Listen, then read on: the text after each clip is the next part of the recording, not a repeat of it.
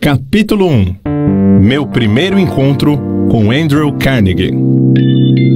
Por mais de um quarto de século, meu principal objetivo foi o de separar e organizar, em uma filosofia de realizações, as principais causas, tanto do fracasso como do sucesso, com o objetivo de ser útil a todos os outros que não têm nem a inclinação nem a oportunidade de se engajar nesse tipo de pesquisa. Meu trabalho começou em 1908, como resultado de uma entrevista que fiz com Andrew Carnegie.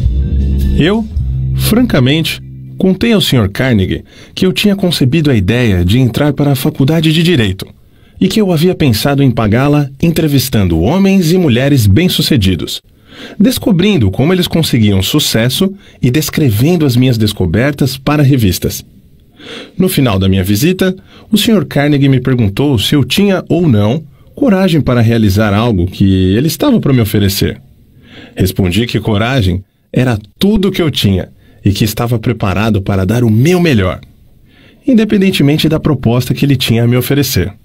Então ele disse: A sua ideia de escrever histórias sobre homens e mulheres bem-sucedidos é memorável enquanto ideia e eu não tenho nenhuma intenção de tentar desencorajá-lo de cumprir o seu objetivo. Mas eu preciso lhe dizer que se você realmente quer fazer um serviço que seja útil, não somente para as pessoas de hoje, mas também que dure para toda a posteridade, ocupe o seu tempo organizando, baseado nessas histórias, as causas do fracasso e do sucesso dessas pessoas. Há milhões de pessoas no mundo que não têm a menor concepção das causas do sucesso e do fracasso. As escolas e faculdades ensinam praticamente tudo, exceto os princípios de realização pessoal. Eles exigem que jovens, homens e mulheres passem de 4 a 8 anos adquirindo conhecimentos abstratos, mas não os ensinam o que fazer com esse conhecimento depois de tê-lo. O mundo está precisando de uma filosofia de realização prática e inteligível, organizada a partir de conhecimento resultante da experiência de homens e mulheres, da grande universidade da vida. Em todo o campo da filosofia, eu não encontro nada que se assemelhe ao tipo de filosofia que tenho em mente. Nós temos muito poucos filósofos que são capazes de ensinar a homens e mulheres a arte de viver. Parece, para mim, que há uma oportunidade que deveria desafiar um jovem ambicioso do seu tipo. Mas ambição pura não basta para essa tarefa que eu sugeri. Aquele que ousar seguir minha sugestão deverá ter coragem e tenacidade. O trabalho demandará pelo menos 20 anos de esforço contínuo, durante o qual aquele que topar terá que ganhar a vida com outra fonte de renda, porque esse tipo de pesquisa nunca é lucrativo no seu início. E geralmente, os poucos que se aventuram a contribuir para a civilização através de trabalhos dessa natureza tiveram que superar 100 anos ou mais após seus próprios funerais para receber conhecimento pelo seu feito. Se você prosseguir com esse trabalho, deve entrevistar não somente os poucos que foram extraordinariamente bem-sucedidos, mas também os muitos que fracassaram você deve cuidadosamente analisar milhares de pessoas que foram classificadas de fracassadas. E eu quero dizer, com o termo fracassado, homens e mulheres que chegam aos estágios finais de suas vidas desapontados, porque não conseguiram alcançar as metas que haviam se proposto de coração. Tão inconsistente como parece ser, você aprenderá muito mais como ser bem-sucedido a partir dos fracassos do que com o tão chamado sucesso. Eles lhe ensinarão o que não fazer. Na parte final da sua pesquisa, se você conseguir com sucesso manter o foco, fará uma descoberta que poderá ser uma grande surpresa. Descobrirá que a causa para o sucesso não é algo separado e longe do homem, mas que há uma força tão intangível da natureza que a maioria dos homens nunca reconhece. Uma força que pode ser muito bem chamada de outro eu. O mais interessante é o fato de que esse outro eu raramente exerce sua influência ou se faz conhecer. exceto em momentos de emergência. Quando os homens são forçados, por meio das adversidades e das derrotas temporárias, a mudar seus hábitos e pensar estratégias para sair das dificuldades. Minha experiência me ensinou que um homem nunca está tão perto do sucesso como quando o que ele chama de fracasso toma conta da sua vida. Porque nessas ocasiões ele é forçado a pensar. Se ele pensar com exatidão e com persistência, vai descobrir que aquilo que ele chama de fracasso, na verdade, nada mais é que um sinal para elaborar um novo plano ou objetivo. A maior parte dos fracassos reais se deve a limitações que os homens impõem a si mesmos em suas próprias mentes. Se eles tivessem a coragem de ir mais um passo à frente, eles descobririam os seus próprios erros. Começando uma vida nova. O discurso do Sr. Carnegie reformulou a minha vida por completo e plantou em minha mente um desejo ardente que me orientou sem cessar. Isso aconteceu mesmo eu não tendo a mais vaga ideia do que significava o termo o outro eu. Durante o meu trabalho de pesquisa, nas causas de fracasso e sucesso, tive o privilégio de analisar mais de 25 mil homens e mulheres que eram rotulados de derrotados e mais de 500 que eram classificados de bem-sucedidos. Muitos anos atrás, tive o meu primeiro contato com aquele outro eu que o Sr. Carnegie havia mencionado. A descoberta veio, como ele disse que viria, como resultado de dois pontos cruciais da minha vida, mas que foram, na verdade, emergências e que me forçaram a pensar um jeito de vencer as minhas dificuldades de tal maneira que eu nunca havia experimentado. Gostaria que fosse possível descrever essa descoberta sem o uso do pronome pessoal eu, mas isso é impossível, visto que ela ocorreu através das experiências pessoais que não podem ser separadas. Para dar uma visão completa da descoberta, terei que voltar ao primeiro desses dois pontos marcantes da minha vida e mostrar, passo a passo, essa descoberta. Para realizar a pesquisa, com a compilação de dados, foram necessários anos de trabalho. Eu tinha chegado à falsa conclusão de que minha tarefa de organizar uma filosofia completa de sucesso pessoal havia terminado. Longe de estar completo, meu trabalho havia apenas começado. Eu havia erigido o esqueleto de uma filosofia, organizando os 17 princípios do sucesso e as 30 maiores causas do fracasso. Mas aquele esqueleto tinha que ser coberto com a carne da realização e da experiência. Além disso, tinha que ser dada ao trabalho uma alma que inspirasse homens e mulheres, e não somente transporem obstáculos, mas também a não se deixarem abater por eles. A alma, que ainda teria que ser adicionada, como eu descobri depois, somente se tornaria disponível após aparecer o meu outro eu, através de dois pontos cruciais da minha vida. Resolvendo focar a minha atenção e quaisquer talentos que eu porventura tivesse em retornos monetários, através de canais de negócios, decidi dedicar-me à profissão de publicitário Tornei-me então o gerente de publicidade do curso de extensão La Salle da Universidade de Chicago. Tudo ocorreu maravilhosamente bem durante um ano. Entretanto, no final desse ano, fui tomado por um violento desgosto pelo meu trabalho e então me demiti. Posteriormente, ingressei no ramo de cadeias de lojas, juntamente com o ex-presidente da Universidade de Extensão La Salle. Logo me tornei presidente da companhia de doces Betsy Ross. Porém, desacordo com os sócios desse negócio fizeram com que eu saísse do empreendimento. A atração pela propaganda ainda estava em meu sangue e tentei novamente dar expressão a ela. Organizei uma escola de propaganda e vendas, como uma parte da escola de negócios Bryant e Stratton. O empreendimento navegava em águas tranquilas e muito dinheiro entrava rapidamente.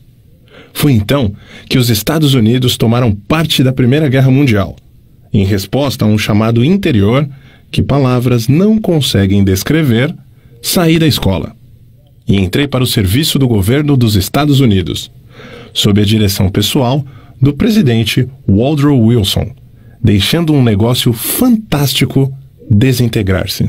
No dia do armistício, em 1918, comecei a atuar na publicação da revista Golden Rule, regra de ouro na tradução livre.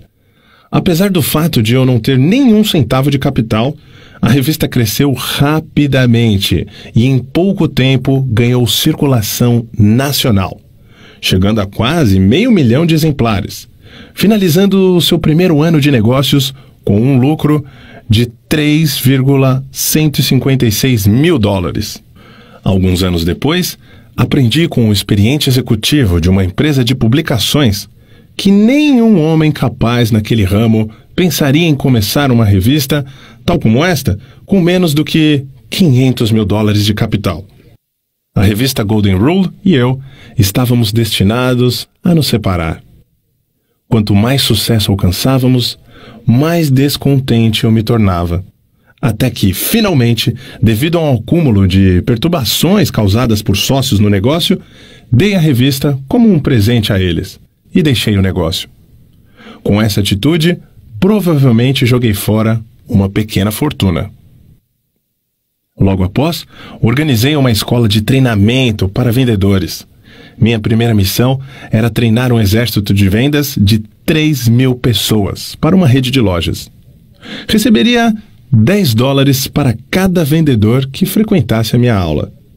Dentro de seis meses, esse trabalho havia me rendido um pouco mais de 30 mil dólares.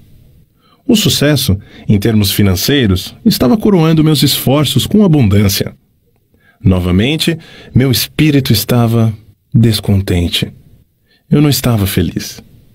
Tornava-se a cada dia mais óbvio que nenhuma quantidade de dinheiro, em algum momento, me faria feliz. Sem a menor desculpa razoável por minhas ações, saí do negócio e desisti de um empreendimento no qual teria facilmente recebido um salário satisfatório. Meus amigos e sócios no negócio pensaram que eu estava louco. E eles não estavam tão errados nos seus pensamentos. No fundo, eu estaria inclinado a concordar com eles. Mas parecia que não havia nada que eu pudesse fazer para mudar de ideia. Procurava pela felicidade e ainda não a tinha encontrado. Pelo menos, essa é a única explicação que eu poderia oferecer para justificar as minhas atitudes um tanto quanto inusitadas. Qual homem que realmente conhece a si mesmo? Isso aconteceu no final do outono de 1923. Eu me sentia solitário em Columbus, Ohio, sem recursos e, pior ainda, sem nenhum plano para me tirar daquela situação difícil. Na verdade, era a primeira vez na vida que eu estava acuado devido à falta de recursos. Em muitas ocasiões, já havia passado por momentos de aperto, mas nunca antes havia faltado dinheiro, a tal ponto de eu não conseguir suprir as minhas necessidades pessoais. A experiência me assombrou.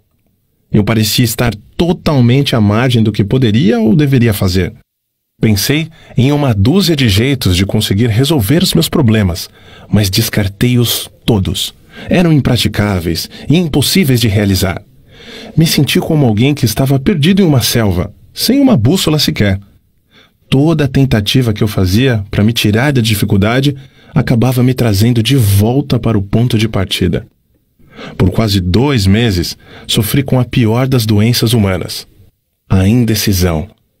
Eu conhecia os 17 princípios da realização pessoal, mas não sabia como aplicá-los. Sem saber, estava encarando uma daquelas emergências da vida de que o Sr. Carnegie havia me falado. Situações essas em que os homens muitas vezes descobrem os seus outros eus. Meu estresse era tão grande que em nenhum momento me ocorreu sentar, analisar a sua causa e procurar a sua cura. Derrota é convertida em vitória. Uma tarde, tomei uma decisão que me ajudou a sair daquela situação. Eu tinha um sentimento de que o que eu realmente desejava era sair para os espaços abertos do país, onde poderia respirar ar fresco e, principalmente, pensar. Comecei a caminhar e já havia percorrido mais ou menos sete ou oito milhas, quando de repente me vi parado. Por muitos minutos fiquei ali, como se estivesse com os pés colados. Tudo na minha vida tornou-se escuro. Eu podia ouvir o som estridente de alguma forma de energia que estava vibrando a uma frequência muito alta. Então, meus nervos aquietaram-se, meus músculos relaxaram e uma grande calma tomou conta de mim. A atmosfera começou a clarear e enquanto isso ocorria, recebi um comando do meu interior, que veio na forma de um pensamento, tão perto quanto eu posso descrevê-lo.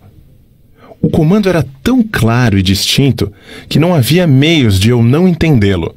Na essência, ele disse: Chegou o momento de você completar a filosofia de sucesso que você começou, seguindo a sugestão de Carnegie.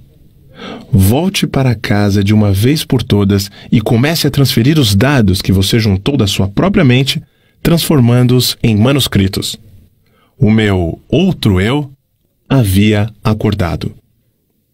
Por alguns minutos, permaneci aterrorizado. Essa experiência não era parecida com nada que eu houvesse experimentado antes. Eu virei e caminhei rapidamente até chegar em casa. Quando me aproximei de casa, vi meus três filhos olhando pela janela para as crianças do vizinho, que estavam decorando uma árvore de Natal. Então, me lembrei que era a véspera de Natal. Para completar, me dei conta, com um sentimento de pura tristeza, tal qual eu jamais havia experimentado, de que não haveria árvore de Natal na nossa casa. O olhar de desapontamento no rosto das crianças me fez lembrar desse fato com muita dor. Entrei em casa, sentei em frente à minha máquina de escrever e comecei de uma vez por todas a transcrever todas as descobertas que eu havia feito, relacionadas às causas do sucesso e fracasso. No instante em que coloquei a primeira folha de papel na máquina, fui interrompido pelo mesmo sentimento estranho que havia me ocorrido algumas horas antes. E este pensamento passou de forma muito clara na minha mente. Sua missão nessa vida é completar a primeira filosofia de sucesso e realização pessoal. Você tem tentado em vão escapar da sua tarefa, cada esforço trazendo fracasso para você. Você está procurando pela felicidade. Aprenda essa lição de uma vez por todas. Você somente achará a alegria ajudando os outros a encontrá-la. Você tem sido um estudante teimoso. Você tinha que ser curado da sua teimosia através de desapontamentos sucessivos. Dentro de poucos anos, o mundo todo começará uma experiência na qual milhões de pessoas que necessitam dessa filosofia terão acesso a ela. Justamente devido a este direcionamento que você recebeu para completá-la a sua grande oportunidade de achar a felicidade prestando um serviço útil terá chegado. Vá trabalhar e não pare até que você tenha completado e publicado os manuscritos que você começou. Eu estava consciente de ter chegado ao final do arco-íris da vida e estava feliz. A dúvida aparece. O feitiço, se é que essa experiência pode ser assim chamada, passou. Comecei a escrever e pouco depois fui sugestionado pela minha razão e pensei que talvez eu estivesse entrando numa missão estúpida. A ideia de que um homem que estava em plena depressão e praticamente falido pudesse escrever uma filosofia de sucesso pessoal me parecia tão fantasiosa que ri vigorosamente e acabei dando gargalhadas. Me arrumei na cadeira, passei os dedos pelo meu cabelo e tentei criar um álibi que justificaria à minha própria mente que eu deveria tirar o papel da máquina de escrever antes de começar. Mas a vontade de continuar era muito mais forte do que o desejo de desistir, e acabei me reconciliando com a minha tarefa e segui em frente. Olhando aos eventos passados, Agora, sob a ótica de tudo o que aconteceu, posso ver que essas pequenas experiências de adversidade pelas quais passei foram entre as mais enriquecedoras e lucrativas de todas as minhas vivências. Elas, na verdade, foram bênçãos que me forçaram a continuar um trabalho que finalmente me trouxe uma oportunidade para me fazer mais útil ao mundo do que eu jamais teria sido, caso tivesse sido bem-sucedido em quaisquer planos ou objetivos anteriores. Por quase três meses, trabalhei nesses manuscritos, finalizando-os durante o começo de 1924. Assim que os completei, me senti novamente compelido a voltar ao grande jogo dos negócios americanos. Sucumbindo ao meu desejo, comprei a Faculdade de Negócios Metropolitana em Cleveland, Ohio, e comecei a organizar os planos para aumentar a sua capacidade. No final de 1924, tínhamos desenvolvido e expandido, adicionando novos recursos. Havia dobrado os números, considerando o melhor momento que a escola já havia vivido. Novamente, o germe do descontentamento começou a se fazer sentir em meu sangue. Mais uma vez, eu sabia que não poderia achar a felicidade nesse tipo de empreendimento.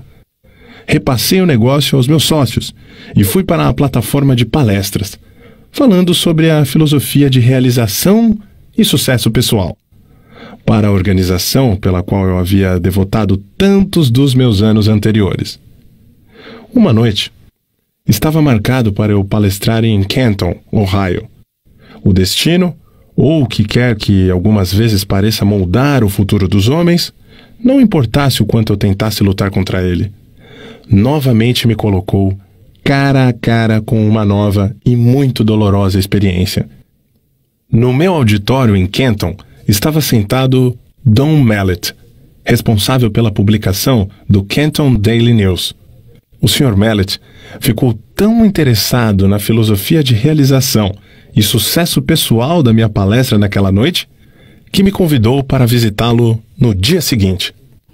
Essa visita resultou em um acordo de parceria que era para ter acontecido no dia 1 de janeiro seguinte, quando o Sr. Mallet planejava renunciar ao cargo de chefe da publicação do Daily News para se encarregar do negócio e da publicação da filosofia na qual eu estava trabalhando.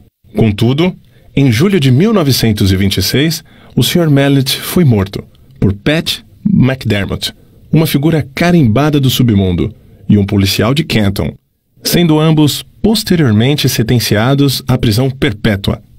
Ele foi morto porque estava expondo em seu jornal uma ligação entre os bandidos e alguns membros da polícia de Canton.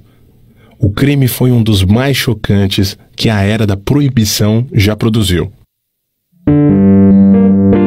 O acaso salva minha vida. Na manhã seguinte à morte do Sr. Mallet, fui chamado no telefone por uma pessoa desconhecida que me alertou de que eu teria uma hora para sair de Canton e de que eu poderia ir voluntariamente dentro de uma hora. Mas se eu esperasse mais tempo, eu provavelmente iria dentro de um caixão. Minha associação com o Sr. Mallet havia aparentemente sido mal interpretada. Seus assassinos, de certo, acreditavam que eu estava conectado de forma direta à exposição que ele havia fazendo em seus jornais. Não esperei acabar o meu limite de uma hora, mas imediatamente entrei no meu carro e dirigi para a casa de parentes nas montanhas, a oeste de Virgínia, onde fiquei até que os assassinos tivessem sido colocados na prisão. Essa experiência veio bem dentro da categoria descrita pelo Sr. Carnegie como uma emergência que força homens a pensarem. Pela primeira vez na minha vida, conheci a dor do medo constante. A minha experiência de alguns anos anteriores em Columbus havia preenchido a minha mente com uma dúvida e indecisão temporária, mas esta preencheu a minha mente com um medo que parecia impossível de remover. Durante o tempo em que eu estava escondido, raramente deixava a casa à noite e, quando saía, mantinha minha mão em uma pistola automática, levada no bolso do casaco, mantida destravada para ação imediata. Se um automóvel estranho parasse em frente à casa onde eu estava escondido, eu ia imediatamente para o porão e, com cuidado, escrutinava os seus ocupantes através das janelas. Depois de alguns meses convivendo com esse tipo de experiência, meus nervos começaram a sentir. A coragem sumiu por completo, assim como a ambição que eu tinha em meu coração durante os longos anos de trabalho, em busca das causas do fracasso e do sucesso, também partiu. Vagarosamente, passo a passo, me senti caindo num estado de total letargia, da qual eu temia que jamais conseguisse emergir. O sentimento deve ter sido o mesmo que aqueles que pisam na areia movediça sentem, quando se dão conta de que cada esforço que fazem para tirá-los da areia apenas leva mais para o fundo. O medo é uma areia movediça que se retroalimenta. Se a semente da insanidade estivesse presente na minha constituição física, certamente ela teria germinado durante esses meses, substituindo como um morto-vivo indecisão completa, sonhos irresolutos, dúvidas e medo eram tudo que a minha mente experimentava dia e noite. A emergência que eu encarei fora desastrosa por dois motivos. Primeiro, a verdadeira natureza dessa emergência me manteve num estado de constante indecisão e medo. Segundo, esse enclausuramento forçado me deixou em um estado de tensão constante. Eu tendia a me preocupar com o peso do tempo que passava. A minha faculdade da razão tinha sido quase paralisada. Me dei conta de que precisava trabalhar a minha mente para sair desse estado mental. Mas como? Os recursos que tinham me ajudado a resolver todas as emergências anteriores da minha vida parece que criaram asas e me deixaram completamente à mercê da situação. Além de todas as dificuldades que eu estava enfrentando até esse momento, outra situação que parecia mais dolorosa que todas as outras combinadas surgiu. Era a tomada de consciência de que eu havia gasto a maior parte dos meus últimos anos em busca do arco-íris, procurando aqui e lá pelas causas do sucesso, e me achando agora, neste exato momento, mais fraco e incapacitado do que qualquer uma das 25 mil pessoas as quais eu havia julgado como sendo fracassados. Esse pensamento era quase enlouquecedor. Além disso, era também extremamente humilhante, porque eu estava palestrando por todo o país em escolas e faculdades e para organizações do comércio, tentando contar às outras pessoas como aplicar os 17 princípios do sucesso, enquanto aqui estava eu, incapaz de aplicá-los para mim mesmo. Estava certo de que nunca mais poderia encarar o mundo com um sentimento de confiança. Toda vez que eu me olhava no espelho, notava uma expressão de desgosto próprio na minha face, e frequentemente disse coisas a um homem no espelho que não devem ser escritas. Eu havia começado a tomar o lugar na categoria dos charlatões, que oferecem a outros um remédio para a cura que eles não conseguem aplicar com sucesso a si mesmos. Os criminosos que assassinaram o Sr. Mallet foram julgados e mandados para a prisão perpétua. Por isso, seria perfeitamente seguro, considerando onde eles estavam, sair do meu esconderijo e novamente tocar o meu trabalho. Contudo, não conseguia sair porque agora encarava circunstâncias mais aterrorizantes do que aquela que havia sido criada pelos assassinos. A experiência destruíra qualquer tipo de iniciativa que eu havia possuído. Eu sentia uma influência de tal modo depressiva que tudo parecia um pesadelo. Estava vivo e poderia me mover, mas não conseguia pensar em um único movimento por meio do qual eu pudesse continuar a procurar pela meta que eu tinha estipulado para mim mesmo, baseado na sugestão do Sr. Carnegie. Estava rapidamente me tornando indiferente, não apenas a mim mesmo, mas pior ainda, começava a me tornar mal-humorado e irritado com aqueles que haviam me oferecido abrigo durante a minha emergência. Encarei a maior emergência da minha vida. A menos que tenha passado por uma experiência similar, você não consegue imaginar como me senti. Tais experiências não conseguem ser descritas. Para serem entendidas, devem ser sentidas momento mais dramático da minha vida. A virada veio de repente. No outono de 1927, mais de um ano após o incidente de Kenton, deixei a casa em uma noite e caminhei para o prédio da escola pública, que se situava no topo de uma montanha da cidade. Eu havia chegado a uma decisão de lutar contra tudo aquilo antes que a noite acabasse. Comecei a caminhar em volta do edifício, tentando forçar meu cérebro confuso a pensar com clareza. Devo ter dado centenas de voltas ao redor do prédio antes que qualquer coisa que se assemelhasse a um pensamento organizado pudesse cruzar a minha mente. Enquanto caminhava, repetia constantemente para mim mesmo: Existe uma saída e vou achá-la antes de voltar para casa. Devo ter repetido essa frase mil vezes. Além disso, estava decidido a fazer exatamente o que eu estava dizendo a mim mesmo. Estava totalmente desgostoso comigo mesmo, mas ensaiei uma esperança de salvação. Então, como um raio que cai de um céu claro, uma ideia explodiu em minha mente, com tal força que um impulso fez com que meu sangue subisse e descesse das minhas veias de forma abrupta. Esse é o seu período de teste. Você foi reduzido à pobreza e humilhado, para que pudesse ser forçado a descobrir o seu outro eu.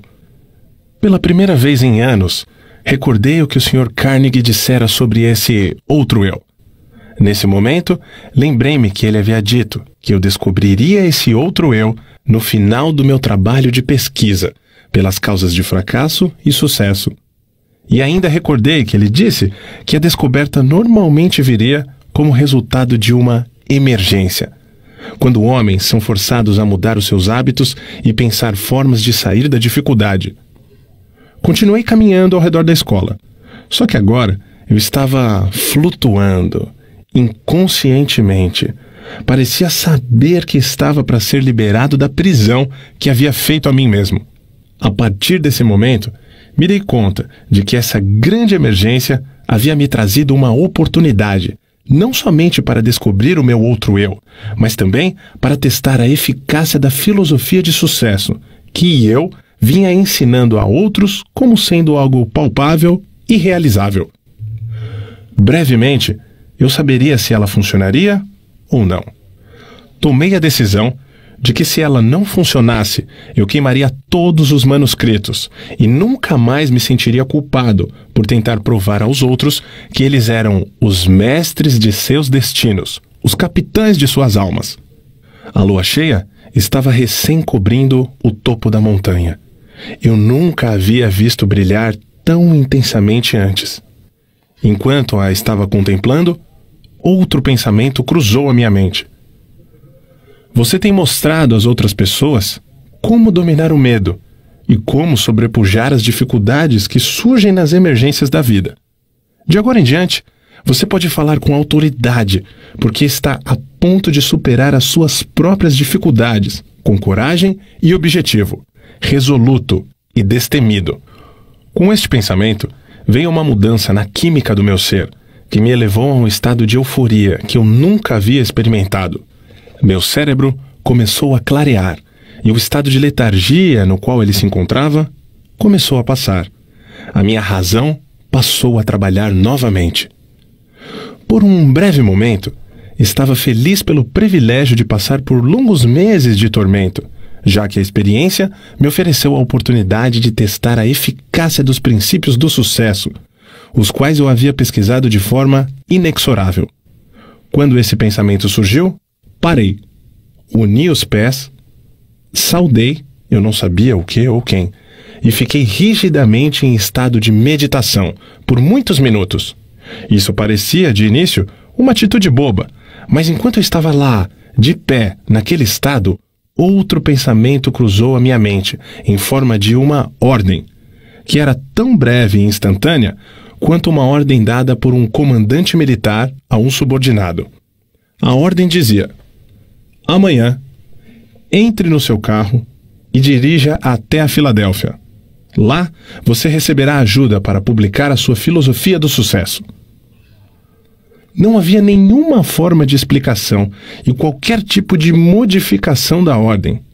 Tão logo a recebi caminhei de volta para casa, fui para a cama e dormi profundamente com uma paz de espírito tal que não experimentava havia mais de um ano.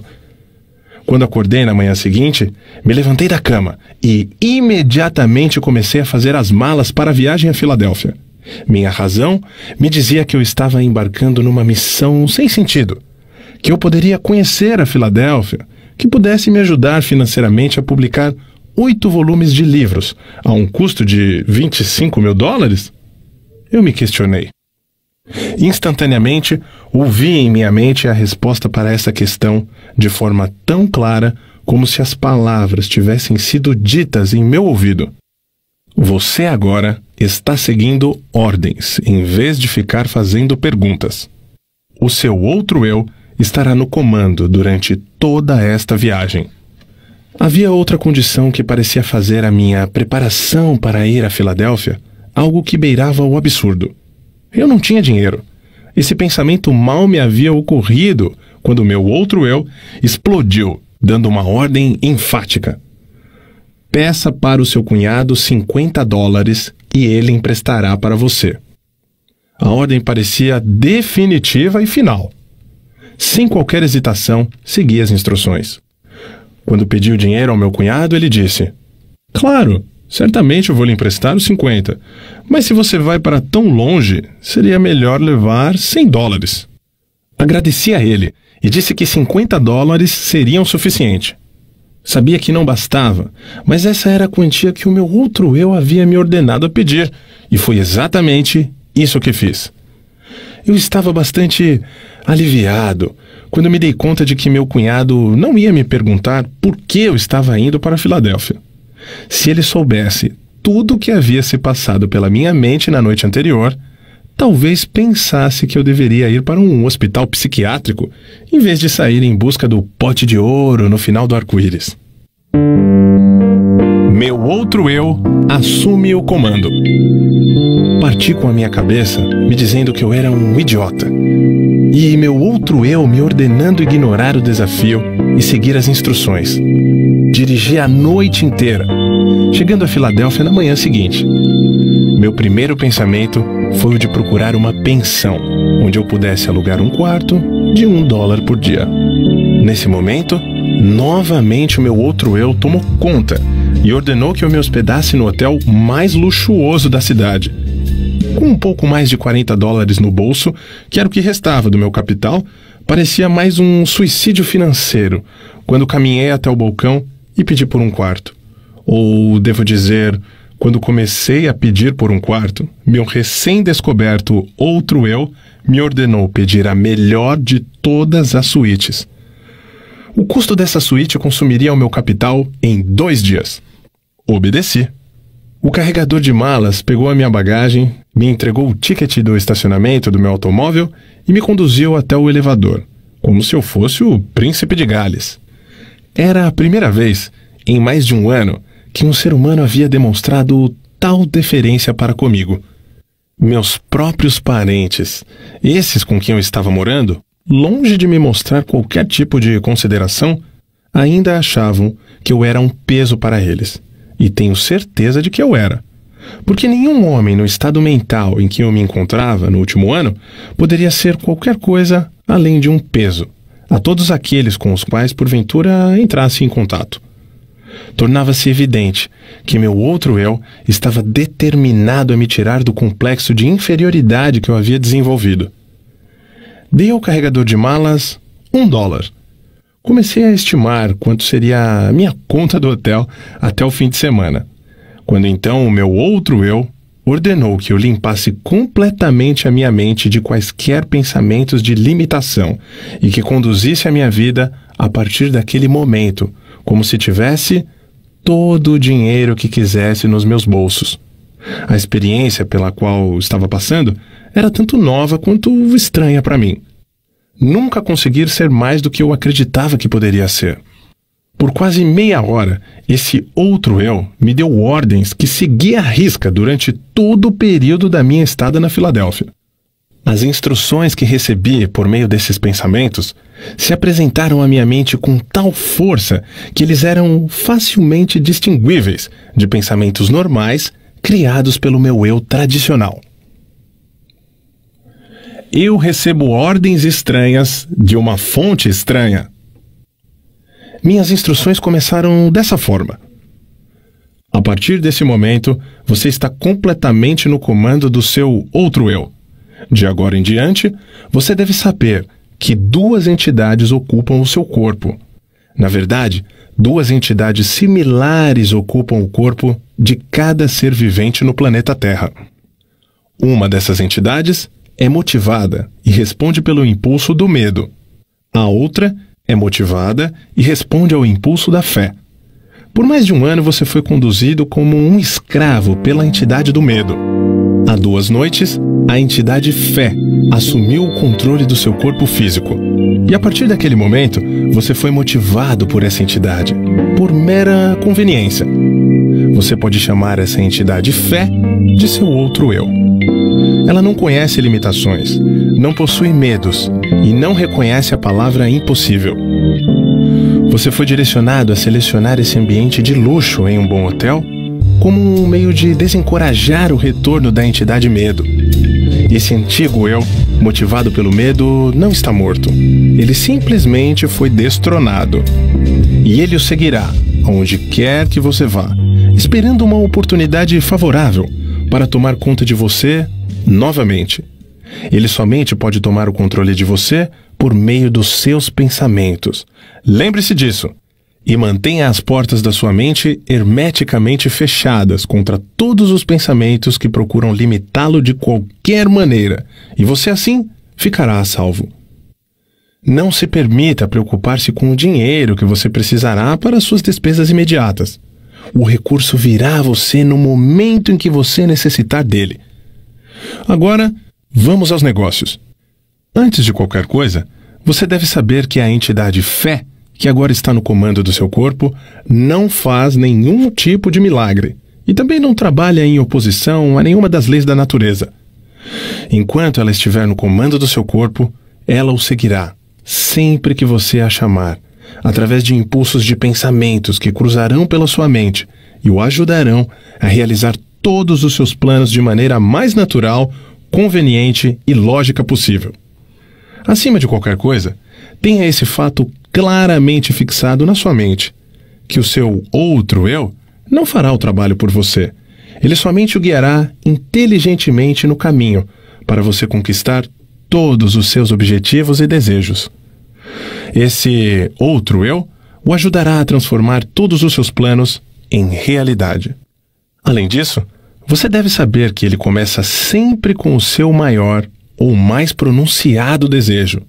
Nesse momento, o seu maior desejo, aquele que o trouxe até aqui, é publicar e distribuir os resultados da sua pesquisa nas causas de sucesso e fracasso. A sua estimativa é de que serão necessários aproximadamente 25 mil dólares. Entre os seus conhecidos, há um homem que estará disposto a investir o capital necessário. Comece de uma vez a imaginar e focar o nome de todas as pessoas do seu círculo de conhecidos que poderiam, de alguma maneira, ser induzidos a fornecer a ajuda financeira de que você está precisando. Quando o nome da pessoa certa vier à sua mente, você o reconhecerá imediatamente. Entre em contato com essa pessoa e a ajuda que você procura será dada. Nos seus argumentos, contudo, apresente o seu pedido e uma terminologia tal que você usaria numa transação usual de negócios. Jamais, sob nenhuma hipótese, faça qualquer referência à descoberta desse seu outro eu. Se você violar essas instruções, será acometido por uma derrota temporária. O seu outro eu continuará no comando e permanecerá a guiá-lo, enquanto você quiser fazer uso dele mantenha a dúvida, o medo e as preocupações e todos os pensamentos de limitação totalmente fora da sua mente. Isso é tudo para o momento. A partir de agora, você começará a se mexer por seu livre-arbítrio, precisamente da mesma maneira que você começou antes de descobrir o seu outro eu. Fisicamente, você é o mesmo que sempre foi. Por isso ninguém reconhecerá nenhuma mudança em você. Olhei em volta do quarto, pisquei os olhos e, para ter certeza de que não estava sonhando, levantei e caminhei até um espelho e olhei para mim de perto. A expressão do meu rosto havia mudado de dúvida para coragem e fé. Não havia mais qualquer sinal de dúvida na minha mente, visto que o meu corpo físico estava sob uma influência muito diferente daquela que havia sido destronada duas noites antes, enquanto eu caminhava na escola da West Virginia. Capítulo 2 Um novo mundo se revela para mim. Obviamente, eu havia passado por uma experiência de renascimento, em que todas as formas de medo haviam se afastado de mim. Eu agora tinha coragem de tal maneira que nunca havia experimentado antes. Apesar do fato de ainda não ter sido mostrado para mim como ou de que fonte eu seria capaz de receber os recursos necessários, eu tinha fé inabalável de que o dinheiro estava vindo ao meu alcance. Na verdade, conseguia enxergá-lo já em minha posse. Em muito poucas ocasiões na minha vida inteira pude experimentar tal tipo de fé. Na verdade, era um sentimento indescritível. Não há palavras na língua portuguesa que possam descrevê-lo. Fato que todos aqueles que tiveram experiências similares podem facilmente testemunhar. Naquele instante, comecei a colocar em prática as instruções que havia recebido. Todo aquele sentimento de que eu estaria entrando em uma missão impossível agora haviam me deixado. Um por um, comecei a buscar em minha mente os nomes de todos os meus conhecidos que talvez pudessem ser capazes de financiar os 25 mil dólares de que eu precisava. Começando com o nome de Henry Ford e passando por toda a lista de mais de 300 pessoas. Meu outro eu simplesmente disse: continue procurando. A hora mais escura é justamente um pouco antes da aurora. Mas eu chegara ao fim da linha. Minha lista inteira de conhecidos havia sido esgotada, e com ela, minha resistência física também. Eu estava trabalhando, concentrando a minha mente naquela lista de nomes por basicamente dois dias e duas noites, parando somente para dar alguns cochilos. Recostei-me na cadeira, fechei meus olhos e entrei numa espécie de transe por alguns minutos. Fui acordado pelo que parecia ser uma explosão no quarto. Conforme ganhei consciência, o nome de Albert L. Peltron apareceu em minha mente, e com ele um plano que eu soube instantaneamente ser o plano que me faria ter sucesso em persuadir o Sr. Peltron a publicar os meus livros. Eu me lembrei que o Sr. Peltron, somente como um editor da revista Golden Rule, Regra de Ouro, aquela que eu havia publicado em anos anteriores. Eu me sentei, peguei a máquina de escrever e enderecei uma carta ao Sr. Peltron em Meriden, Connecticut, e descrevi o plano da mesma maneira que ele havia sido entregue para mim. Ele respondeu por telegrama, dizendo que estaria na Filadélfia para me ver no dia seguinte. Quando ele chegou, mostrei a ele os manuscritos originais da minha filosofia e brevemente expliquei qual seria a sua missão. Ele pegou os manuscritos, folheou algumas páginas por alguns minutos, então parou de repente e, com os olhos fixos na parede por alguns segundos, disse: Eu publicarei os livros para você. O contrato foi assinado, uma quantia substancial de royalties me foi paga, e os manuscritos foram entregues a ele, que os levou para Meriden. Eu não perguntei a ele o que fez tomar a decisão de publicar os meus livros, antes mesmo de tê-los lido. O que eu sei é que ele me forneceu o capital necessário, imprimiu os livros e me ajudou a vender milhares deles para sua própria clientela de compradores de livros, espalhados em praticamente todos os países de língua inglesa do mundo. Meu outro eu se sai bem. Três meses após o dia que o Sr. Peltron me visitou na Filadélfia, um jogo completo com todos os meus livros estava em cima da mesa bem na minha frente.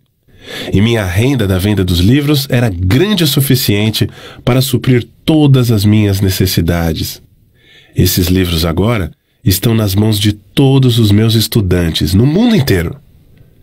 Meu primeiro cheque de royalties referente à venda dos meus livros alcançou a quantia de 850 dólares. No momento em que abri o envelope para apanhar o cheque, meu outro eu disse: Sua única limitação é aquela que você impõe em sua própria mente. Não tenho certeza de que eu entenda exatamente o que esse outro eu seja, mas tenho plena convicção de que não há derrota permanente para o homem ou a mulher que o descubra e confie nele. No dia após o Sr. Peltron ter ido me visitar na Filadélfia, o meu outro eu me presenteou com uma ideia que resolveu imediatamente o meu problema financeiro.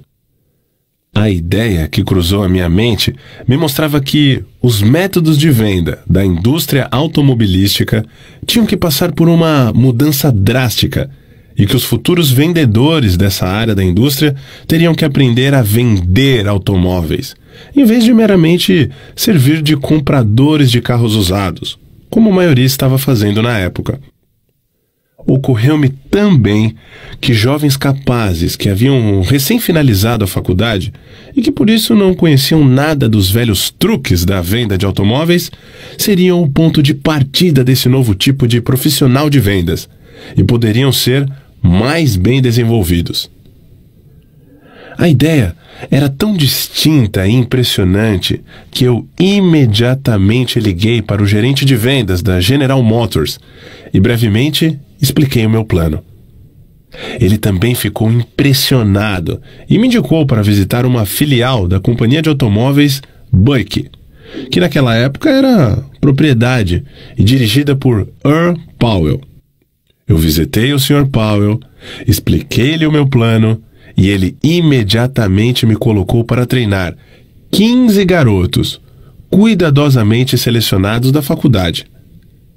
A minha renda deste treinamento foi mais do que suficiente para tomar conta de todas as minhas despesas pelos próximos meses, até que os resultados da venda dos meus livros começassem a entrar incluindo o custo daquela luxuosa suíte que naquela época me preocupou muito.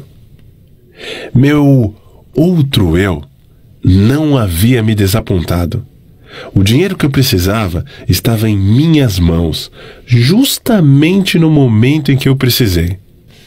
Nesse momento, fui convencido de que a minha viagem para Filadélfia não era, sob nenhuma hipótese, uma missão sem sentido conforme minha razão havia indicado antes de partir do oeste da Virgínia. Daquele momento em diante, até esse exato minuto, tudo o que eu precisei veio até mim. É isso mesmo, considerando que o mundo inteiro recentemente passava por um período de depressão econômica, quando mesmo as necessidades básicas não estavam disponíveis para muitas pessoas. Em alguns momentos, a chegada das coisas materiais das quais eu precisei veio um pouco tarde. Mas posso, com toda certeza, dizer que o meu outro eu sempre me encontrou no cruzamento e, por sua vez, sempre me indicou por qual caminho eu deveria seguir. O outro eu não possui precedentes, não reconhece nenhum tipo de limite e sempre, sempre acha um modo de satisfazer nossos desejos. Ele pode se deparar com derrotas temporárias, mas nunca com fracasso permanente. Tenho tanta certeza disso que estou afirmando quanto o fato de estar aqui escrevendo essas linhas. Enquanto isso, sinceramente, espero que alguns dos milhões de homens e mulheres que foram atingidos pela depressão econômica ou outros dissabores da vida descubram dentro de si mesmos essa estranha entidade que eu chamei de meu outro eu, e que essa descoberta os guie, como me guiou a um intenso e próximo relacionamento com essa fonte de energia que supera obstáculos e resolve todas as dificuldades, em vez de ser derrotada por elas. Há uma grande força a ser descoberta no seu outro eu. Procure com todo o seu ser e você o achará. Fracasso uma bênção disfarçada. Fiz outra descoberta como resultado dessa apresentação ao meu outro eu. Ou seja, há uma solução para cada problema legítimo, não importa quão difícil o problema pareça ser. Também descobri que para cada experiência de derrota temporária, para cada fracasso e cada forma de adversidade, existe a semente de um benefício equivalente Entenda o que eu quero dizer. Não afirmei que isso seria uma flor desabrochada do sucesso, mas sim a semente pela qual essa flor germinará e crescerá. Para essa regra, não há exceções. A semente da qual eu falo nem sempre pode ser observada, mas pode ter certeza de que ela está lá, de uma forma ou de outra. Não pretendo entender tudo sobre essa estranha força que me reduziu à pobreza e a uma situação de necessidade e medo.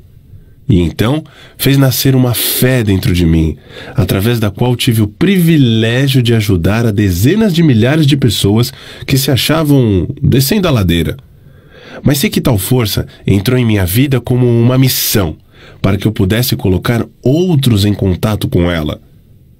Durante um quarto de século em que me dediquei à pesquisa das causas de sucesso e fracasso, descobri muitos princípios de verdade que têm sido úteis para mim e para outros.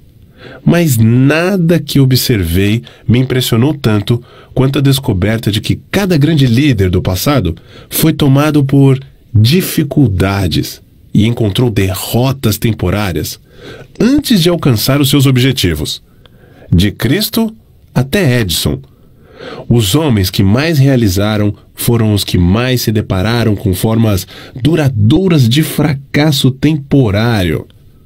Isso pareceria justificar a conclusão de que a inteligência infinita tem um plano, ou uma lei, pela qual ela faz com que os homens se deparem com muitos obstáculos, antes de dar-lhes o privilégio da liderança ou a oportunidade de realizar um serviço útil de uma forma notável. Eu não desejaria sujeitar-me novamente às experiências pelas quais passei naquela noite fatídica de véspera de Natal em 1923. E também naquela noite, quando caminhei em volta da escola na West Virginia e lutei aquela terrível batalha contra o medo. Mas toda a riqueza do mundo não seria capaz de me fazer abandonar o conhecimento que ganhei dessa experiência. A fé tem um novo significado para mim. Repito que não sei exatamente o que é esse outro eu, mas sei o suficiente para me apoiar nele e com um espírito de absoluta fé em tempos de necessidade. Quando a razão da minha mente parece inadequada para suprir as minhas necessidades. A depressão econômica, que começou em 1929, trouxe miséria para milhões de pessoas. Mas não devemos esquecer que a experiência trouxe também muitas bênçãos. A começar pelo conhecimento de que há algo infinitamente pior do que ser forçado a trabalhar, que é ser forçado a não trabalhar. De certa forma, essa depressão foi mais uma bênção do que uma maldição, se analisada à luz das mudanças que trouxe para as mentes de todos que foram afetados por ela. O mesmo é verdadeiro para cada experiência que altera os hábitos dos homens e os força a olhar para o seu interior, para a solução dos seus problemas. O tempo que passei em reclusão na West Virginia foi, sem sombra de dúvidas, a mais severa das punições da minha vida mas a experiência trouxe bênçãos na forma de conhecimentos de que eu precisava e que, de certa forma, mais do que compensaram o sofrimento. Esses dois resultados, o sofrimento e o conhecimento ganho dele, foram inevitáveis. A lei da compensação, a qual Ralph Waldo Emerson tão claramente definiu, fez esse resultado um tanto quanto natural e necessário. O que o futuro pode guardar para mim na forma de desapontamentos, através de derrotas temporárias, com certeza não tenho meios de saber. Mas sei, contudo, que nenhuma experiência do futuro pode possivelmente me atingir tão profundamente quanto aquelas do passado, porque agora tenho acesso ao meu outro eu. Desde que esse outro eu tomou conta de mim, venho tendo acesso a um tipo de conhecimento que, por certo, não teria descoberto enquanto a minha antiga entidade, chamada medo, estava no controle. Aprendi que todos aqueles que se deparam com dificuldades que parecem insolúveis podem resolvê-las e, ainda melhor, lidar com elas. Se estiverem dispostos a esquecer suas próprias dificuldades e partir para ajudar